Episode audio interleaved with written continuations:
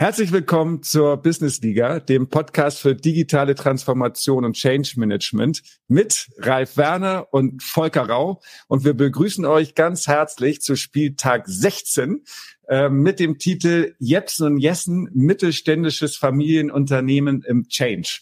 Und dafür haben wir Ralf Schwarzhaupt eingeladen, der ähm, CFO bei Jepsen und Jessen, Hamburg-Gruppe ist. Und Ralf, herzlich willkommen jetzt nochmal an dieser Stelle. Wir freuen uns total, dass du bei uns aufschlägst. Ähm, man muss dazu auch nochmal sagen, dass wir hier wirklich eine, eine Hockey-Connection sind. Wir sind hier von dem alten Flottbeck-Team in Hamburg, das, äh, das rechte Mittelfeld, der rechte Verteidiger und das mittlere Mittelfeld. Immer eine wahnsinnig gute, ähm, äh, ja, wie soll ich sagen, eine wahnsinnig gute Gruppe, um daraus Interviewgäste zu holen. Ralf, das aber nach, nach diesem kleinen ähm, äh, Exkurs. Sag doch ein bisschen was nochmal zu dir und nochmal schön, dass du bei uns aufläufst. Ja, hm, moin moin zunächst aus Hamburg. Freut mich heute mal bei euch äh, beim 16. Spieltag dabei zu sein. Also ganz kurz zu meiner Person, Ralf Schwarzhoff, du hast es erwähnt. Äh, ich habe äh, vor einer halben Ewigkeit gefühlt mal äh, Betriebswirtschaft studiert, bin Diplomkaufmann, Schwerpunkt internationales Management und äh, habe dann über viele Jahre bei einer Bank zunächst gearbeitet, äh, so ziemlich alles in der Unternehmensfinanzierung und Handelsfinanzierung gemacht, bin zu einer Hamburger Familienunternehmung gegangen, war da 20 Jahre in verschiedenen Unternehmen CFO und äh, bin jetzt seit äh, etwa drei Jahren ähm, äh, bei der Jepsen Jessen Hamburg Gruppe und dort, du hast es glaube ich schon erwähnt, äh, CFO für die Gesamtgruppe, ähm, Teil der Unternehmung führe ich, aber habe sozusagen zweiten großen Hut auf und bin CEO und Geschäftsführer Gesellschaft der, der Jepsen Jessen Industrial Services. Ähm, wenn ihr, wenn ihr erlaubt, erzähle ich ein bisschen was über Jepsen Jessen. Wer ist eigentlich Jepsen Jessen? Äh, du hast es anmoderiert. Wir sprechen heute über Change äh, in einem Familienunternehmen. Ähm, Jepsen Jessen Hamburg ist Teil der äh, Jepsen Jessen Family Enterprise. Das ist eine Familienunternehmung mittlerweile, die Hauptgesellschaft einer dritten Generation. Äh, wir betonen immer ganz gerne Familienunternehmen, weil das für uns ähm, wahnsinnig wichtig ist. Äh, steht nämlich hier bei uns für äh, nachhaltiges äh, und eine langfristig äh, eine langfristige und werteorientierte äh, werteorientiertes Umfeld, in dem wir uns bewegen, ist sehr sehr angenehm für uns mit den Rahmenbedingungen auch zu arbeiten als äh, als Mitarbeiter äh, und unter den Kollegen. Ähm, die äh, Jepsen Jessen Family Enterprise besteht insgesamt aus drei tatsächlich auch unabhängigen Unternehmensgruppen. Eine in Hongkong, da wurde die Gruppe auch 1895 gegründet. Dann gibt es eine, äh, eine Organisation, eine große Organisation in Singapur. Und wir hier in Hamburg, äh, wir hier in Hamburg wurden 1909 gegründet, mal ursprünglich als Einkaufsgesellschaft für Hongkong und für das chinesische Geschäft, das ist natürlich über die Jahre, hat sich das total geändert. Äh, wir haben heute einen eigenen großen Footprint äh, mit, mit, äh, mit Handel, mit Distribution, aber mittlerweile auch Industrie- und Finanzdienstleistungsstrukturen und Geschäftsbereichen sind stark diversifiziert, regional und, und auch was die geschäftlichen Aktivitäten anbelangt. Ähm, über Zahlen sprechen wir nicht so gerne, vielleicht nur zwei in dem Kontext. Wir haben letztes Jahr jetzt als Hamburger Gruppe in Europa, ähm, Schwerpunkt dann auch Lateinamerika, äh, Nordamerika und Afrika, rund 1,6 Milliarden Umsatz äh, erwirtschaftet mit 500 Mitarbeitern äh, und sind, wie schon erwähnt, wahnsinnig diversifiziert aufgestellt. Also wir haben Textilbereich, ich will euch nicht zu sehr langweilen damit, wir haben Textilbereich, wer heute zu einem der großen Discounter geht, tatsächlich in diesen Tagen äh, und feststellt, da gibt es nicht nur Lebensmittel, sondern da werden auch Skikleidung, wird da auch verkauft dann ist die Wahrscheinlichkeit, wo auch immer in Europa ihr zu diesem Discounter geht, sehr, sehr groß, dass diese Skikleidung von uns kommt. Da haben wir das Design mitgestaltet ähm, und äh, äh, an, an, an diesen großen Discounter dann äh, die, die, die Skikleidung äh, auch, auch geliefert und verkauft. Ähm, wir haben im Textilbereich dann noch eine große Kooperation mit verschiedenen Fußball-Bundesliga-Clubs, passt da ganz gut zu unserem Thema. Also wir haben im Februar beispielsweise hat unsere Tochtergesellschaft, äh, die Brands Fashion, äh, ich glaube 13 Fußballvereine der ersten und zweiten Liga nach Indien äh, geführt zum Roadtrip, um zu zeigen, wie nachhaltig eine Produktion von der Baumwolle äh, bis dann zum Fußballtrikot aussehen kann. Das war, das war ganz cool. Ähm, das ist ein USP von uns da, besonders nachhaltig unterwegs zu sein. Ähm, wir haben Lebensmittelergänzungsstoffe, ursprünglich kommen wir aus dem Chemiehandelsgeschäft. Heute ist das Transformation, Change, ähm, eine, ein Geschäft, was insbesondere Distribution von Lebensmittelergänzungsstoffen, äh, Vitaminen, Zitronensäure und so weiter beinhaltet. Ähm, wir sind großer Lieferant nach wie vor das Handelsgeschäft äh, von Stahlprodukten, Betonstahl für die Bauindustrie in Kanada, da der größte Drittimporteur überhaupt, den es, den es gibt für Kanada. Ähm, wir sind Industriedienstleister, Finanzdienstleister, also Beispiel ganz aktuell, im Oman, entsteht die größte Zuckerraffinerie des Nahen Ostens. Ähm, die bauen wir, lassen wir bauen für einen unserer wichtigsten Kunden in der Region und äh, finanzieren das Ganze, haben ein Konsortium, Finanzierungskonsortium zusammengestellt, um diese Rieseninvestitionen zu finanzieren.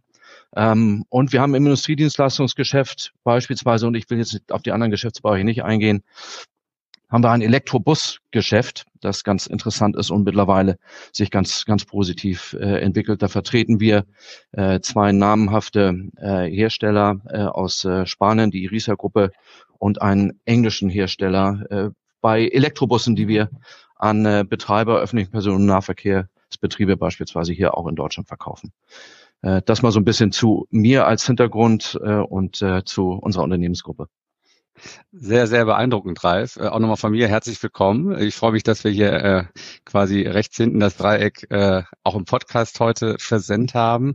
Und damit, äh, du kennst unsere Tra Tradition hier in der Business Liga äh, ja noch nicht. Wir sind jetzt am 16. Spieltag und ich habe bei dem, was du ausgeführt hast, werden wir sicherlich noch einen Rückspieltermin vereinbaren, weil äh, das können wir alles gar nicht äh, hier unterbringen in der Dreiviertelstunde.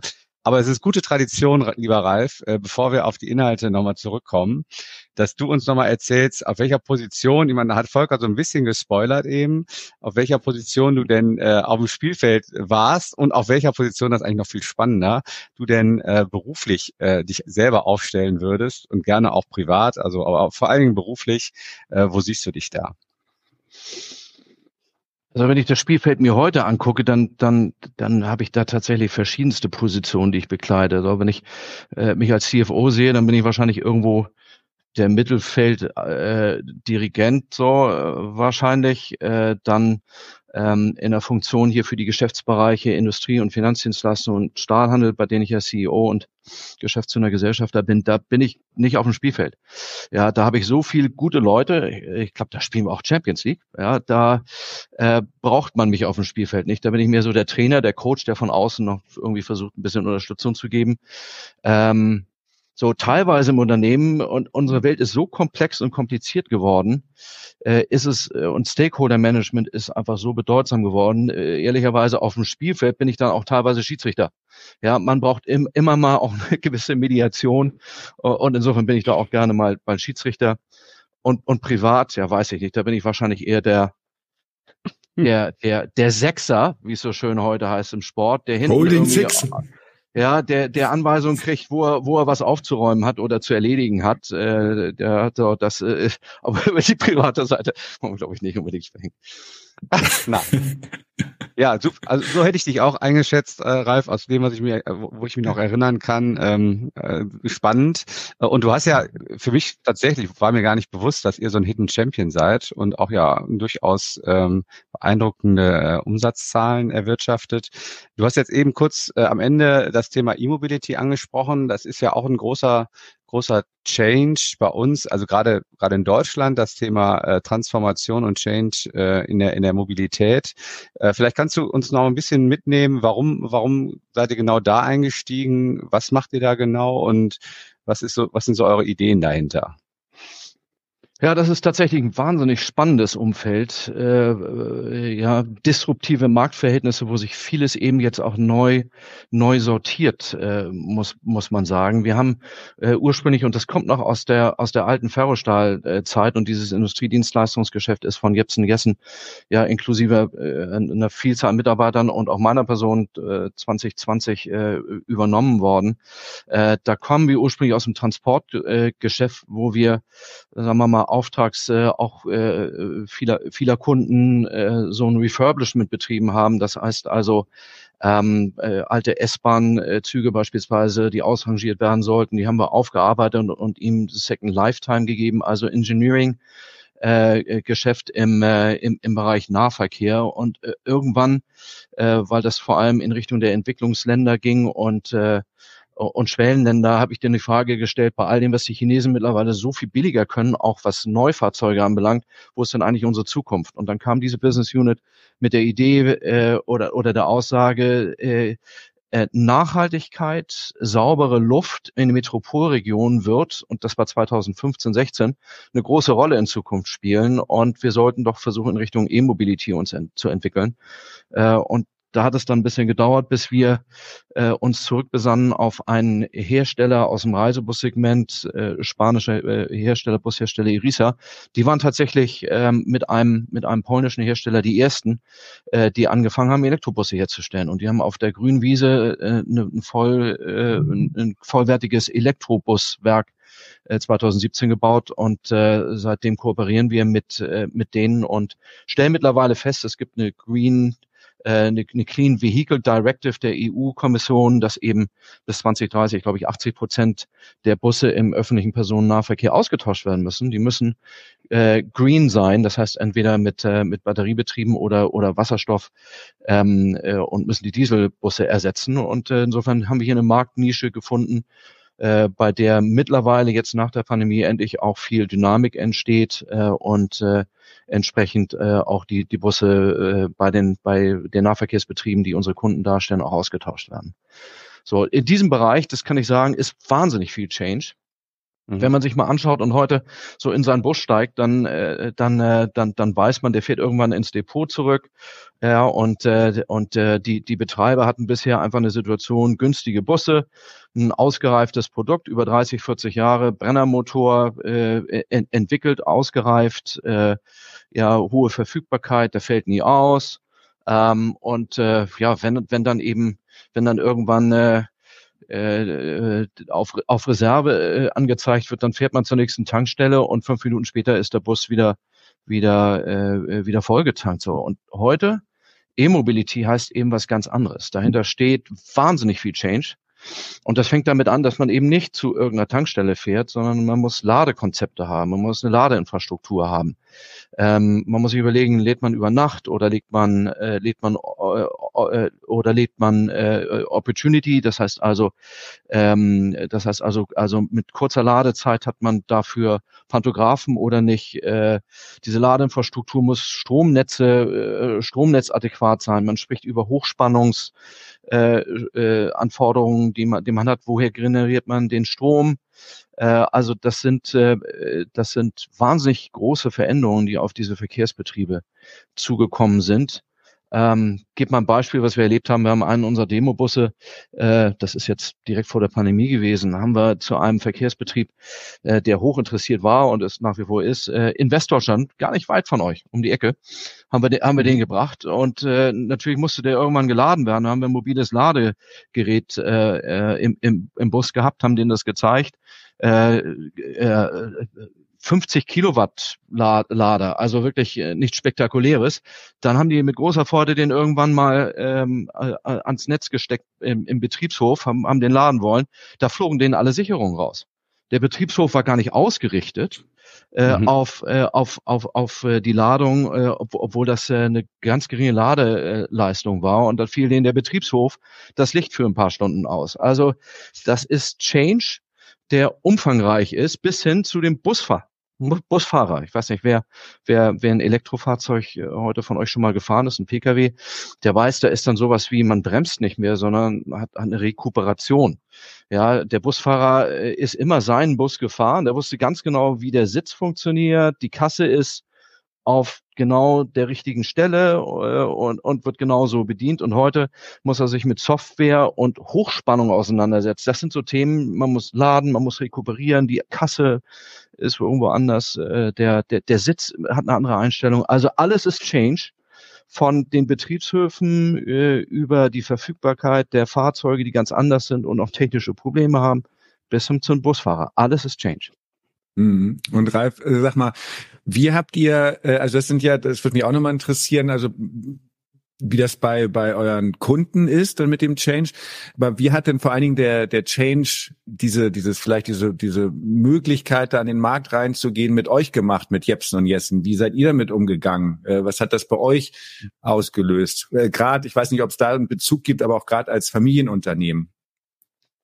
Also zunächst einmal ähm, ist das als, als Business Unit, als, als Konzept, ja, als ich die Strategie vorlegte, ähm, ist, ist das wahnsinnig positiv aufgenommen worden, weil man, weil man sah, insbesondere jetzt unter, unter der Flagge Jepsen Jessen, dieses Geschäft ist ja schon viel früher entwickelt worden von uns. Also zumindest das Konzept und die Strategie, ähm, äh, war die ganz klare Aussage, das passt in unser Profil. Wir sind eine Unternehmensgruppe, die nachhaltig denkt äh, und in, insbesondere in solche Technologien auch investieren möchte. Ähm, ich selbst, äh, als ich diesen, diesen Bereich dann mit, mit tatsächlich nur zwei Mitarbeitern aufbaute, äh, war mir nicht bewusst, was tatsächlich auch äh, durch die gesamte äh, Wertschöpfungskette, die wir abbilden, damit verbunden ist. Ähm, man denkt ja an, an, an, an Bus, an ein Fahrzeug, das kauft man eigentlich von der Stange. Ja, dem ist nicht so. Ein Elektrobus, äh, wie gesagt, das ist, wir sind am Anfang des Produktzykluses, äh, da wird es auch noch große technische äh, Veränderungen geben und Weiterentwicklung, insbesondere der Batteriekonzepte. Ähm, ein Bus verkauft man nicht. Also ein normaler Busverkäufer kann einen Elektrobus nicht verkaufen. Das sind alles, das sind Ressourcen, die wir aufbauen müssen. Elektroingenieure, die zu Kunden gehen und da spricht der Elektroingenieur vom, zum Elektroingenieur. Ähm, äh, so, wir, wir haben ganz anderen äh, ganz anderen Approach. Äh, normalen Dieselbus, da ist die Frage des Herstellers äh, oder die Aussage, passt mal auf, lieber Kunde, ich habe äh, in meiner Produktion noch einen Slot von 80 Fahrzeugen im Dezember des Jahres, äh, kannst du haben, das ist der Preis. Heute spricht man bei der E-Mobility äh, spricht man konzeptionell. Äh, wir führen Industriedialoge mit den Kunden, weil äh, die Reichweiten eben ganz andere sind. Ja, dann muss irgendwann der Bus auch laden. Man muss sich anschauen, wie die richtigen Batteriekonzepte aussehen. Ähm, davon, davon hängt ab, äh, wie die Gewichtsverteilung ist. Davon hängt ab, wie viele Fahrgäste transportiert werden können und so weiter und so weiter. Man muss die richtige Ladeinfrastruktur finden. Ja, und die, die, die Ladeinfrastruktur, das ist Software getrieben, die spricht unter Umständen nicht mit dem Bus, dann kann er nicht laden. Äh, also da ist wahnsinnig viel konzeptionelle, beratungsintensive Tätigkeit, äh, gilt auch für das Projektmanagement dann, wenn es äh, darum geht, so ein Lastenheft, äh, so per, öffentlicher Personennahverkehr, so, so, so ein Bus, da gibt es dann eben eine Ausschreibung, internationales äh, europäisches Ausschreibungsrecht. Ja, da sind dann eben in so einer Ausschreibung ähm, 1500 äh, Positionen, die beantwortet werden müssen, Fragen, die da kommen, technische, kaufmännische technische Fragen. Äh, und insofern ist der Arbeitsaufwand, ist die Intensität, aber auch die Beratung, das Projektmanagement sind ganz andere, ganz andere Voraussetzungen, die man da schaffen muss. Äh, wer heute an, an solchen Bus auch dann warten will und pflegen will, reparieren will, ja, früher hat man gesagt, so ein Automechaniker ist ein Schrauber. Heute sind das hochspezialisierte Leute, die sich mit der Software vor allem auskennen müssen. Auch mechanisch, aber vor allem mit der Software auskennen müssen. Und da sind beispielsweise, wir haben, wir haben Mechatroniker, so heißt das heute, äh, die haben ein Dreivierteljahr Schulung machen müssen, um äh, Hochspannungszertifikate zu kriegen.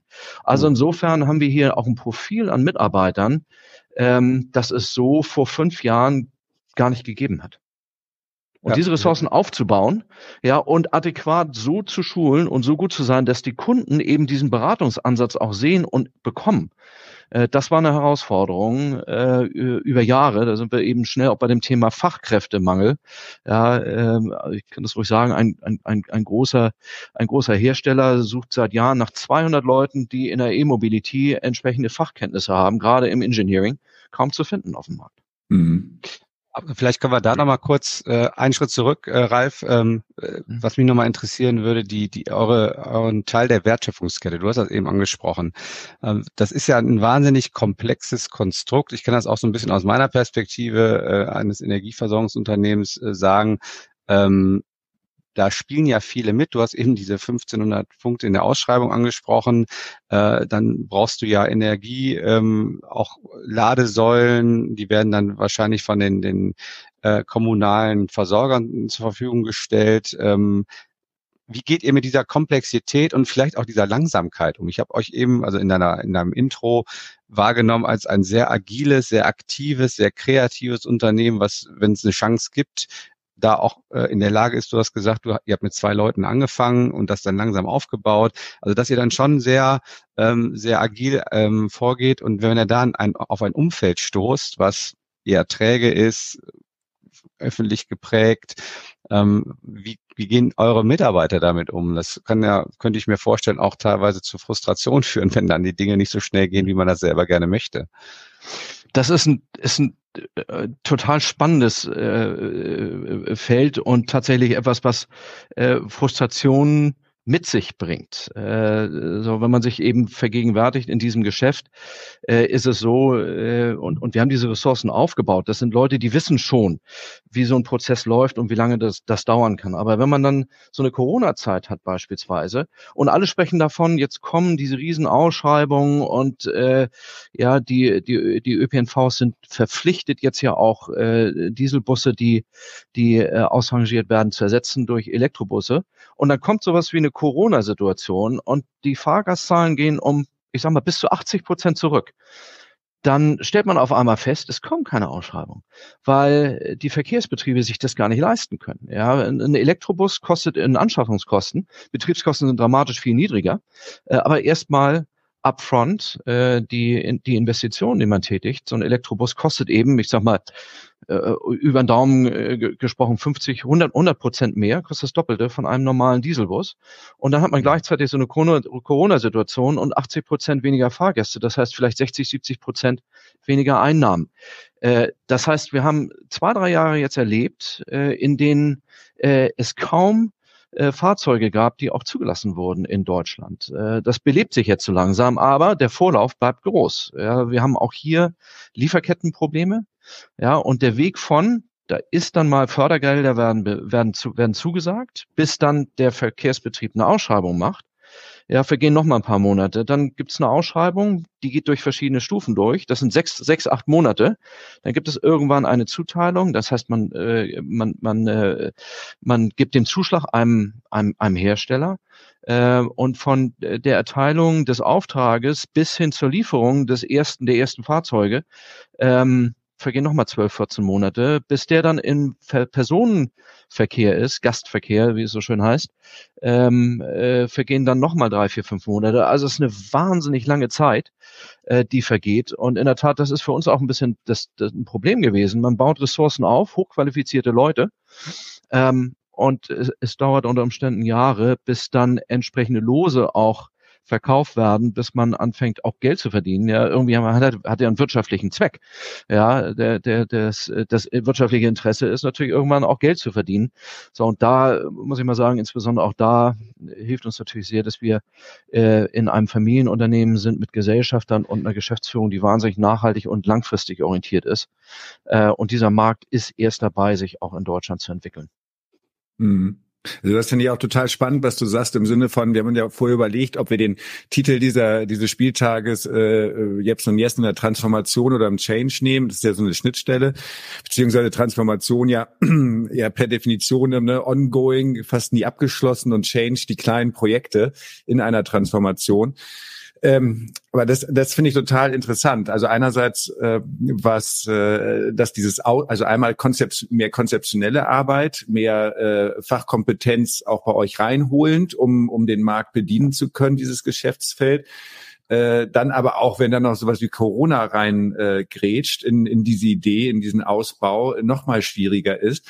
Und dann ähm, dieser Bezug, und das sagtest du jetzt so am Ende, ähm, zu, zu eurem, zu euren Werten, zu eurer Unternehmenskultur als ähm, äh, also als, als, als Familienunternehmen, ne? dass das, das ist jetzt so meine Fantasie, beziehungsweise ich kenne euch ja ein bisschen durch die Zusammenarbeit, aber ähm, vielleicht kannst du da noch so ein, zwei Sätze sagen. Hat das sowas gehabt wie, ähm, naja, wir sind, äh, keine Ahnung, ne, wir sind handelserfahren, wir haben schon den einen oder anderen äh, Sturm geschafft, wir halten zusammen, wir, wir nehmen uns Zeit, wir lassen uns nicht so aus der Ruhe bringen vielleicht, obwohl das äh, wirtschaftlich gerade nicht das einfachste Umfeld ist in diesem Change-Prozess. Ja, das spielt da sicherlich, also äh, äh, es sind im Grunde zwei, zwei große Themen. Zum einen, äh, wenn man in einem, in einem solchen Umfeld äh, tätig ist wie wir und äh, ähm, Familien hat, die eben, äh, sagen wir mal, eine langfristige Orientierung haben, äh, dann, dann hilft das deshalb, weil es gibt keine, keine Fokussierung auf Quartalsberichte. Äh, es geht äh, darum, Jahre erfolgreich äh, zu gestalten und äh, wir haben das große Glück, dass wir so diversifiziert und breit aufgestellt sind, dass wir einige alte äh, Geschäftsbereiche haben, die ein, einfach sehr erfolgreich sind und gutes Geld verdienen. Und der Approach hier der Familie ist, äh, dann äh, subventionieren wir eventuell hier und da in, in zukunftsträchtige Geschäftsmodelle, wenn die eben heute noch nicht ähm, die wirtschaftlichen Erfolge haben. Äh, entscheidend ist, stimmt die Strategie äh, und die Ausrichtung und passt der Markt zu dem, was wir auch als Unternehmensgruppe und als, als Family ähm, also die Familie, äh, das ist unsere Hauptgesellschaft, der Jepsen und Gessen, äh, passt das, passt das zu unserer Grundausrichtung. Äh, mhm. Nachhaltigkeit äh, und eine langfristige Orientierung äh, muss man sich wirtschaftlich aber leisten können. Und das ist zum Glück eben bei uns in der, in der Breite der Family äh, Enterprise äh, gegeben, weil es eben ausreichend Geschäftsbereiche gibt, die wirklich sehr erfolgreich sind. Wir können uns mhm. solche Subventionen beziehungsweise Investitionen einfach leisten. Das ist, das ist, das ist ja. der große Vorteil. Genau, also das, das können ja, äh, du hast es gerade angesprochen, wenn man nicht quartalsgetrieben ist, äh, dann, dann hat man auch die Möglichkeit, so eine nachhaltige Strategie zu entwickeln und aber auch umzusetzen. Und du hast eben kurz mal angesprochen, bei der Umsetzung, da braucht man natürlich auch die richtige Mannschaft, das richtige Team. Wir sind ja hier in der Businessliga, ne? das kennen wir ja von früher vom, vom Hockey auch. Ähm, jetzt ist es ja seit längerem so, dass es nicht so leicht ist, auf dem Markt die richtigen Team Player für sein Team zu finden. Ne? Stichwort Fachkräftemangel. Was habt ihr denn da äh, für Strategien oder Ideen, um dem entgegenzuwirken? Äh, ich gucke jetzt auch mal in Richtung vielleicht auch Digitalisierung oder Automatisierung oder vielleicht gibt's auch andere äh, Ideen, die ihr da habt. Vielleicht kannst du uns da mal mitnehmen, wie ihr da euren Change auch mit dem richtigen Team ähm, gestalten könnt.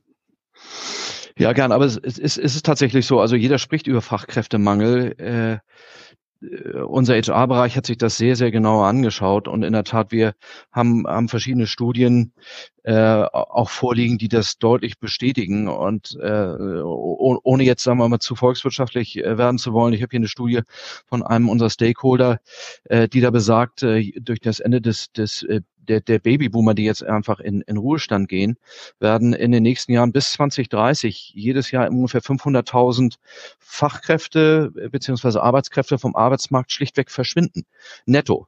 Ähm, äh, und, und das ist im Übrigen, das ist, steht so in, in, in so einer kleinen Fußnote unter der Voraussetzung, äh, dass netto 300.000 Immigranten in den Arbeitsmarkt eingeführt werden. Und auch das, glaube ich, wer die Zahlen heute sich anschaut, äh, ist eher sehr, sehr fragwürdig, ob das gelingt. Das heißt also, wir haben hier ein Phänomen, äh, das nicht kurzfristig verschwindet. Ja, wir, wir werden weiter in der Breite äh, der deutschen Wirtschaft einen Fachkräftemangel haben, bestimmt noch ein Jahrzehnt. Ähm, äh, und das, was wir heute erleben, ist, glaube ich, erst der Anfang. So, wie kann man dem begegnen? Also äh, mal einfach formuliert, äh, das, das, das Wichtigste und Beste, was man tun kann, ist, man ist ein guter Arbeitgeber. Ja, äh, die Leute kommen gern morgens ins Büro, äh, fühlen sich hier gut auf, aufgehoben, äh, können sich hier verwirklichen, äh, können unternehmerisch agieren, äh, haben Spaß zur Arbeit zu gehen und äh, haben ein nettes Umfeld. Es hilft nichts, wenn man ein gutes Team ist, weil es gute Einzelplayer sind, sondern das, das Team muss stimmen und die Leute müssen gern zur Arbeit kommen. Ich glaube, da äh, haben, haben beispielsweise mehrere Jahre jetzt in Folge den Preis gewonnen für den besten Ausbilder hier in der Stadt Hamburg. Also ich glaube, da sind wir auf einem guten Weg. Äh, aber, du sprichst es an, Digitalisierung ist hier äh, ein, ein ganz zentrales Element. Äh, warum sage ich das? Weil ähm, einfach formuliert, wenn man Schwierigkeiten hat, äh, offene Positionen zu besetzen mit Fachkräften, äh, dann kann man eigentlich nur Lösungen finden, indem man äh, maximal effizient und produktiv ist. Ja, das ist ja eigentlich die einzige, das einzige Ventil, was man dann noch hat. Produktivität steigern, maximal effizient sein. Äh, und da äh, hilft natürlich die Digitalisierung, die im Übrigen auch eine Notwendigkeit äh, darstellt, denn wir alle wissen, wie viel Homeoffice mittlerweile seit Corona in Anspruch genommen wird. Gibt vielleicht jetzt ein bisschen eine Tendenz, dass es wieder weniger wird. Auch wir freuen uns sehr, wenn die Mitarbeiter doch in größerem Maße wieder ins Büro kommen, weil die Produktivität nicht unbedingt, aber zumindest die Kreativität und das Miteinander, das, äh, das Networking doch einfach besser ist, äh, wenn man gemeinsam im Büro ist. Ähm, Aber äh, Voraussetzung für Homeoffice ist Digitalisierung. Niemand kann große Akten mit sich rumstecken. Das geht gar nicht. Das heißt, man muss schon deshalb einen digitalen Arbeitsplatz äh, haben. Äh, es hat was mit Sicherheit zu tun. Ja, papierbasiert, das, das kennt man, äh, wenn alle möglichen Belege im Unternehmen äh, durchs Unternehmen laufen und unterschrieben werden. Ähm, da ist immer immer eine Gefahr, dass äh, Zahlen verdreht werden. Also äh, auch da hat man zum Beispiel bei Workflows wie Zahlungsabwicklungen, ähm, ja, ich sag mal Kreditorenzahlung, wie es so schön in der, in der Finanzbuchhaltung heißt, äh, Zahlung für Lieferanten. Ja, das ist ein digitaler Prozess, den haben wir auch. Der ist äh, wahnsinnig wichtig. Da äh, sind entsprechende Freigabe äh, Maßgaben äh, dahinter in, inter, hinterlegt prozessual. Äh, ja, man muss sicherstellen, dass die Zahlung an die richtigen Leute geht. Cyberkriminalität, Cyberrisiken, äh, Cybersicherheit spielt hier eine große Rolle. Ähm, äh, über Nachhaltigkeit brauchen wir gar nicht zu sprechen. Je weniger man ausdruckt, ist auch klar, desto, äh, desto besser ist es auch für die Umwelt. Äh, äh, also es gibt mannigfaltig Gründe, warum äh, man so digital wie irgend möglich unterwegs sein sollte. Wir haben äh, erschwert noch einen anderen Punkt. Wir werden im nächsten Jahr hier in Hamburg umziehen und alle Mitarbeiter zumindest ähm, in Hamburg am Standort äh, unter ein Dach bringen. Und da ist keine Fläche, bewusst von uns auch so ein bisschen gesteuert. Da gibt es keine physische äh, Ablagefläche mehr. Das heißt, äh, schon dadurch äh, sind äh, unsere Unternehmensbereiche auch gezwungen, digital zu archivieren und, und in Bezug auf, äh, auf, auf Effizienz, äh, wir haben digitale äh, Unterschriften mittlerweile im Unternehmen, sind auch dabei, das nach außen auszurollen. Datenschutzrechtlich ist ein bisschen Thema, äh, muss man muss man schon aufpassen. Ähm, äh, wir haben äh, HR eine digitale Personalakte mittlerweile. Äh, ja, wenn man modernes Arbeiten sich anschaut, wo setzt man sich eigentlich hin, wenn es eine freie Sitzauswahl gibt? Auch dafür haben wir digitale Lösungen. Also Digitalisierung in der gesamten Unternehmensbreite äh, ist wahnsinnig wichtig, um effizient zu arbeiten, äh, um nachhaltig zu arbeiten. Ähm, äh, und äh, von daher ist das, ihr habt, glaube ich, an einem der Spieltage habt ihr, habt ihr jemanden gehabt, äh, da, da war, da war die, die Überschrift, naja, Digitalisierung ist Chefsache. Äh, ich würde es ein bisschen erweitern. Für uns ist Digitalisierung eine Aufgabe eines jeden. Wir müssen digitaler werden. Wir müssen so digital wie irgend möglich werden, um eben auch diesem Fachkräftemangel entgegenzuwirken und maximal effizient und produktiv sein zu können. Mhm. Also ich finde das, äh, ne, also allein wenn du so erzählst bei den ganzen äh, Themen, da ist ja so so viel los bei euch, ne? Also ich glaube natürlich auch vielen, das äh, geht anderen Unternehmen auch so, die müssen sich auch mit Digitalisierung auseinandersetzen und und und. Ähm, aber ich finde, es wird sehr schön deutlich, was da alles auf dem Spielfeld äh, bei euch los ist. Wie, wie gehen denn dann so die, die Spieler auf dem Spielfeld damit um? Ne? Also hab, gibt's da, äh, so der Klassiker ist ja Hemmung, ne? ich muss mich mit neuer Software auseinandersetzen, wenn ihr ans Umziehen denkt. Ne? Es gibt Genöle, dass man dann irgendwo sich die Plätze nicht aussuchen kann, mit wem man zusammensitzt. Äh, die 23 Postkarten, die ich sonst an meiner Pinnwand habe, an meiner Zimmertür, die kann ich da nicht jedes Mal mitnehmen und, und, und. Ne? Oder wie gehe ich mit den Kunden um, wenn der jetzt digitale Anforderungen hat. Ähm, ist das, äh, ja, wie, wie geht ihr da als Unternehmen mit um? Ja, also zunächst einmal hilft uns da sicherlich so ein bisschen unsere DNA. Ja, wir kommen aus dem Handel. Und wenn man aus der Handel, aus, aus der Distribution kommt, ja, dann hat man ja eigentlich nichts anderes als sich selbst zu verkaufen, ja, und eine, eine Nachhaltigkeit, eine Zuverlässigkeit zu verkaufen, eine Loyalität äh, und, und natürlich Produkte, äh, die auch eine entsprechende Qualität haben. Da, da ist man aber immer mit einer vergleichsweise überschaubaren Wertschöpfung, da kommen wir als DNA, DNA von unserer DNA als Unternehmensgruppe her, ja immer gefordert, auch innovativ zu sein. Da ist man immer auch gefordert und es gibt diesen, diesen wunderbaren Spruch, ziemlich abgedroschen, aber der, der, der trifft einfach zu im Handel. Ähm, Stillstand ist Rückstand. Also insofern, äh, wenn man, wenn man, wenn man das als Unternehmenswurzeln hat, dann weiß man, man muss sich permanent bewegen und jeder Tag ist anders. Das hilft uns natürlich, dass diese Grundeinstellung gegeben ist. Und trotzdem ist es natürlich so, dass äh, insbesondere in den Business Services, wie wir es nennen, das heißt in den Backoffice-Bereichen, äh, das schon auch eine Menge Change mit sich bringt und und schwierig ist. Ja, Leute, äh, viele, viele Mitarbeiter äh, sind es gewohnt, äh, äh, gewisse Arbeitsprozesse zu gehen. Und da äh, ist es so, je, je länger man im Unternehmen ist und je länger man sich daran gewöhnt hat und gleichbleibende Funktionen und Aufgaben hat, desto schwerer, desto schwerer fällt es dann teilweise auch, sich, sich zu verändern, sich anzupassen. Äh, diese Anpassung ist aber notwendig und dieses Change Management äh, ist, ist etwas, was da eine überragende Bedeutung hat, was im Übrigen tatsächlich uns auch in der Mitarbeiterführung durchaus vor vor äh, Herausforderungen stellt. Also äh, auch ich muss konzidieren, dass ich immer mal wieder höre, wenn da Fragen kommen wie äh, und jeder Mitarbeiter ist aufgefordert, auch zu schauen, was man anders machen kann, was man besser machen kann, weil sich einfach unser Umfeld so dynamisch verändert. Ja, wenn dann, denn dann Mitarbeiter die Frage stellt, warum, warum ist das so ein großer E-Mail-Kreis, an der adressiert wird? Warum kriegt dieser oder jener eigentlich diese E-Mail? Warum kriegt er die? Und wenn dann die Antwort ist, ja, aber der hat die schon immer bekommen, ja, dann, dann wissen die Mitarbeiter bei mir im Unternehmen, das ist das Letzte, was man mir sagen kann, wenn das das einzige Argument ist. Ja, das bringt mich auf die Palme, aber das, das, das passiert nach wie vor. Ja, und da äh, ist es ein steter, äh, steter Tropfen, äh, der erforderlich ist, um den Mitarbeitern klarzumachen, jeder selbst ist verantwortlich dafür zu schauen, was wir in einem so wahnsinnig schnell sich ändernden äh, Umfeld, äh, ja, und äh, über künstliche Intelligenz haben wir nicht gesprochen, ihr habt das an anderen Spieltagen auch sehr, sehr gut schon dargestellt, was da auf uns zukommt, Digitalisierung, künstliche Intelligenz und schon auf uns zugekommen ist, fordert noch mehr Change, weil die Änderungsrhythmen werden noch viel kürzer. Die Anforderungen an die Geschäftsbereiche, aber auch an, ähm, äh, also an die Business Units, äh, aber auch an, äh, an, an die Backoffice-Bereiche für Veränderungen, für schnellere, bessere Prozesse werden noch viel größer. Mhm. Aber äh, Ralf, vielleicht, äh, du hast gerade den Ball nochmal auf, auf, im Hockey auf den sieben Meter Punkt gelegt. da muss ich, muss ich darauf, auf, direkt darauf eingehen. Ähm, künstliche Intelligenz. Wir hatten es tatsächlich schon bei dem einen oder anderen, aber ist natürlich gerade auch das Riesenthema. Ähm, ja. Und zwar, äh, es gibt ja Unterschiede. Ne? Es, alle reden von ChatGPT, also es ist ja diese äh, Generative AI, wo im Grunde jeder auch irgendwo mitarbeiten kann.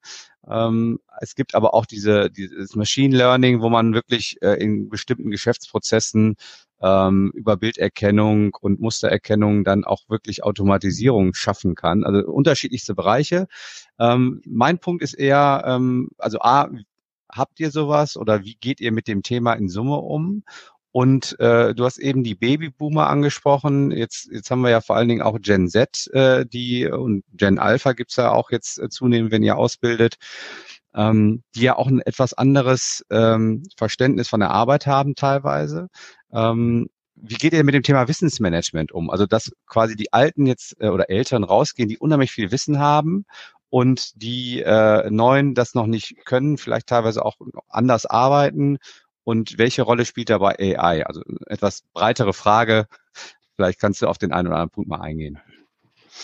Will ich gerne tun. Also in, in der Tat will ich das so ein bisschen aufteilen. Äh, künstliche, künstliche Intelligenz als ein, ein Thema und äh, äh, dann, äh, dann die Frage, ja, Wissensmanagement, wie gehen wir damit eigentlich im Unternehmen um? Also zunächst zu künstlichen Intelligenz. Ähm, erstmal grundsätzlich habe ich so ein bisschen äh, also auch zwiespältige äh, und, und ambivalente äh, An Ansichten dazu. Auf der einen Seite wird es unser Leben dramatisch verändern. Ich glaube, da, äh, da braucht man auch gar nicht Studien zu bemühen, sondern wenn man nur schaut, was selbst heute schon Chat GPT und andere darstellen können, äh, da kommt es nicht von un ungefähr, äh, wenn, äh, wenn, wenn durchaus einige Experten sagen, das wird unser Leben und auch unser, unser, unsere Wirtschaft so verändern wie die erste oder die zweite Industrierevolution. Es wird dramatisch sein. Ja, und äh, eine große deutsche Bank, äh, was hier noch der Vorstandsvorsitzende hat, in, der, in seiner Neujahrsansprache davon gesprochen, dass Digitalisierung und künstliche Ideenz dazu führen werden, dass, ich glaube, 2035 ähm, ja, ein Drittel der Arbeitsplätze, äh, die dann äh, erforderlich sind, es heute noch gar nicht in, in der Prof im Profil, in der Job Description gibt.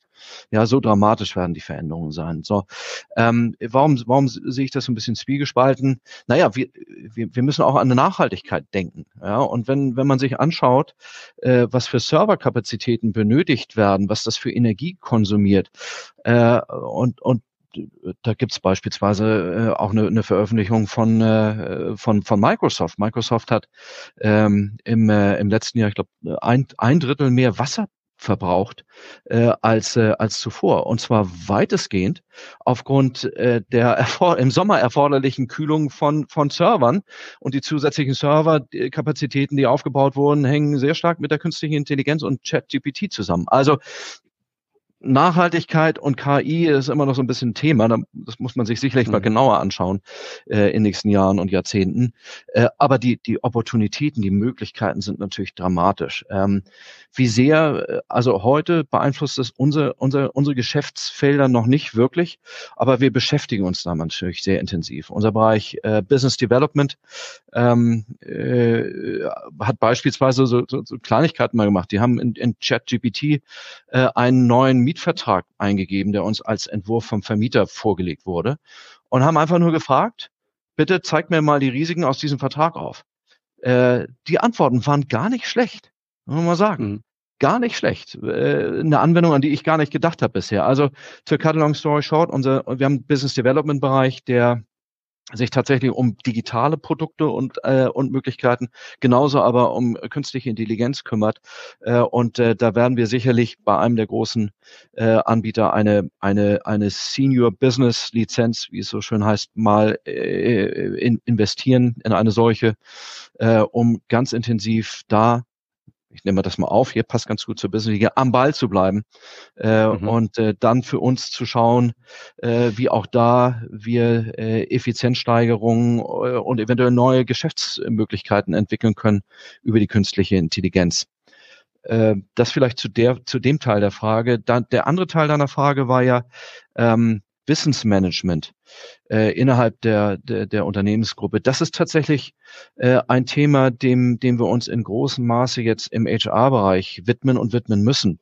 Ja, es äh, war so ein bisschen in der Vergangenheit, äh, wenn es um Personalentwicklung äh, ging, so, dass, ja, äh, muss man auch ehrlich sagen, dass, dass wir viel mit externen äh, Beratern auch zusammengearbeitet haben und dann so ein bisschen Gießkanne ja Führungsmanagement gemacht haben, also Führungsmanagement-Seminare, Konfliktseminare, Zeitmanagement-Seminare, alles Mögliche auch da angeboten haben.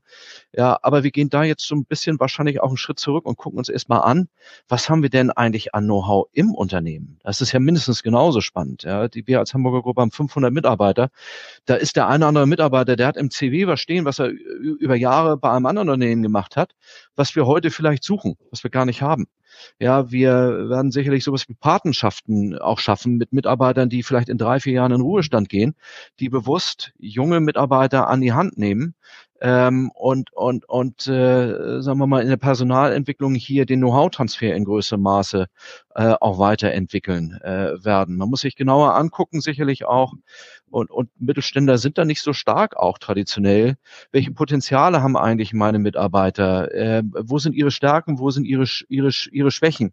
Ja, Leistungsbeurteilung, Zielvereinbarung, Potenzialanalysen, um eigentlich das Maximum aus dem Bestand an guten Mitarbeitern rauszuholen äh, ist mindestens genauso wichtig wie, sagen wir mal, extern sich Unterstützung zu suchen für äh, äh über Seminare beispielsweise. Das heißt, der interne Know-how-Transfer, die Weitergabe und das Anzapfen von vielleicht auch äh, Ressourcen, die wir intern haben, von denen wir aber gar nichts wissen, weil jemand eine ganz andere Aufgabe heute hat, äh, dem werden wir sicherlich sehr viel mehr Aufmerksamkeit in Zukunft auch widmen.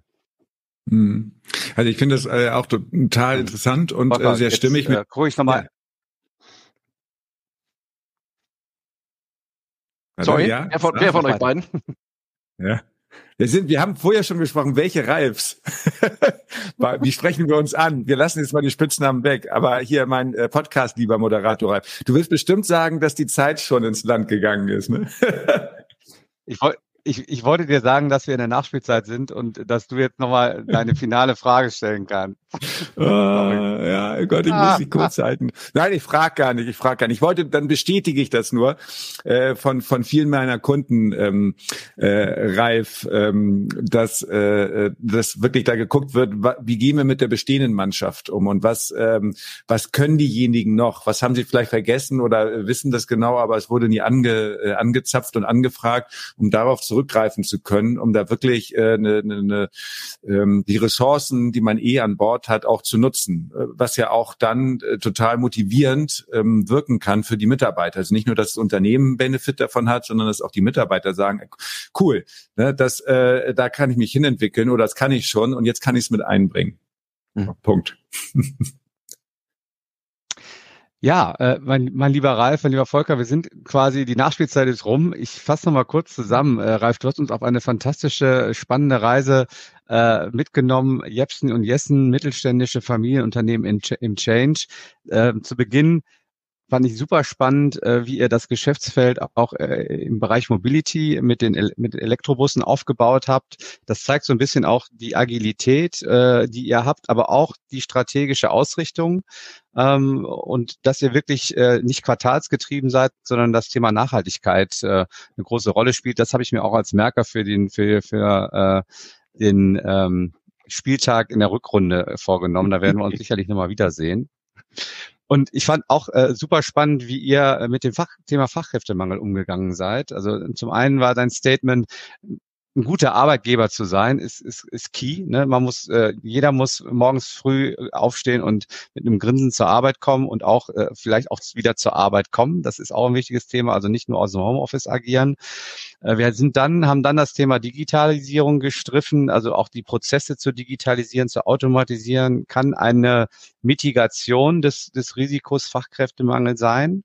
Fand ich auch sehr, sehr spannend, ähm, die, die Ausführung und eben auch äh, dein Satz äh, habe ich mir ähm, direkt gemerkt, Digitalisierung ist Aufgabe eines jeden. Ne? Also nicht nur Chefsache, sondern wirklich jeder muss da tagtäglich an sich arbeiten, mhm. um das Thema Digitalisierung äh, voranzutreiben. Denn im Handel ist Stillstand Rückstand oder Rückschritt, ne, hattest du auch nochmal gesagt. Und äh, abgebunden haben wir das ganze Thema so ein bisschen technologisch, fand ich auch super spannend, äh, ähm, wie, wie, wie dein Statement zur künstlichen Intelligenz ist, also auch Chance und Risiko, aber auf jeden Fall wird es uns äh, auch zukünftig ähm, bewegen.